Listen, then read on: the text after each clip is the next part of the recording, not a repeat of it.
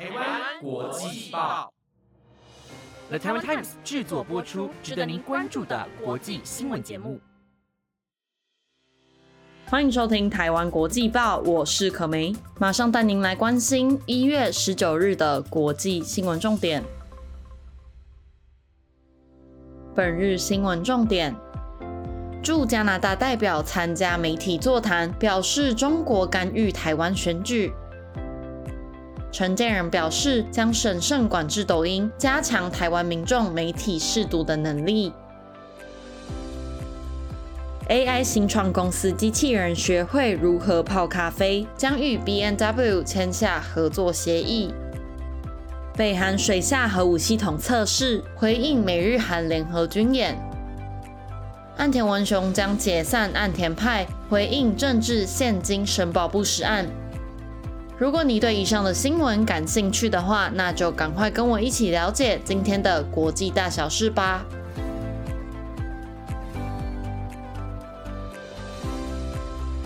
二零二四台湾大选受到国际关注，驻加拿大代表在十六日被邀请参加加拿大媒体的座谈，说明台湾大选的最终结果以及代表的重要含义，并针对中国介入台湾选举以及台湾如何因应假消息的做法，与加拿大媒体记者来交换意见。此次交谈内容包括了中国干预台湾选举相关的座谈议题、地缘政治对台湾的影响、台湾总统当选人未来执政的挑战，以及近日中国军方内部整肃。最后呢，则是中国经济前景等问题。加拿大知名调查记者 Cooper 在加拿大媒体环球新闻任职期间，曾经独家揭露中国介入加拿大选举，间接促成加拿大启动外国势力干预的调查。座谈。结束的当天，Cooper 立即在付费订阅的真相电子报撰文报道，内容提及有关中国介入台湾选举的手法、台湾应应作为以及当前中国政治经济情势等分析，呼吁加拿大各界正视中国对民主国家的干预。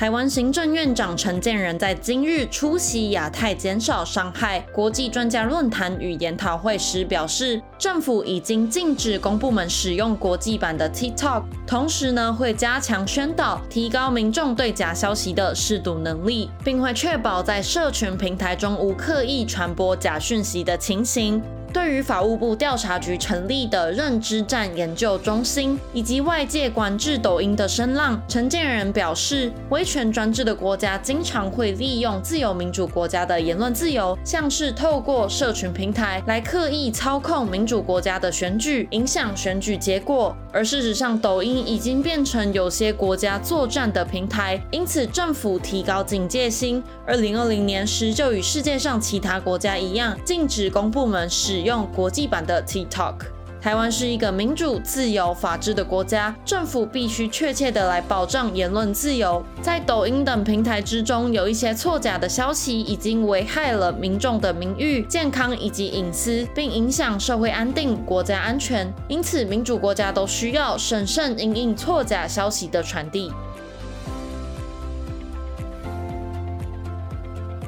近几年，AI 公司不断在人工智慧上突破更先进的功能。不仅 ChatGPT 的更新，专门研发人工智慧的新创公司 Figure 在今日宣布，与汽车制造商 BMW 签下一个商业协议，准备把公司研发的人形机器人投入汽车制造的领域。在社群影片中，这款机器人在十个小时之内自主学会了如何泡咖啡，不仅手指能够做出拿取以及放入咖啡胶囊的细微动作，甚至还能够从错误的行为当中来学习。Figure 并没有透露这批机器人生产的数量，不过执行长则表示，与 B N W 的双方合作将从少量的机器人开始，如果表现能够达到预期的目标，未来将会扩大数量。同时呢，也表示在过去的数十年，单一用途机器人商业市场已经饱和，不过多功能的通用型机器人潜力还没有完全开发。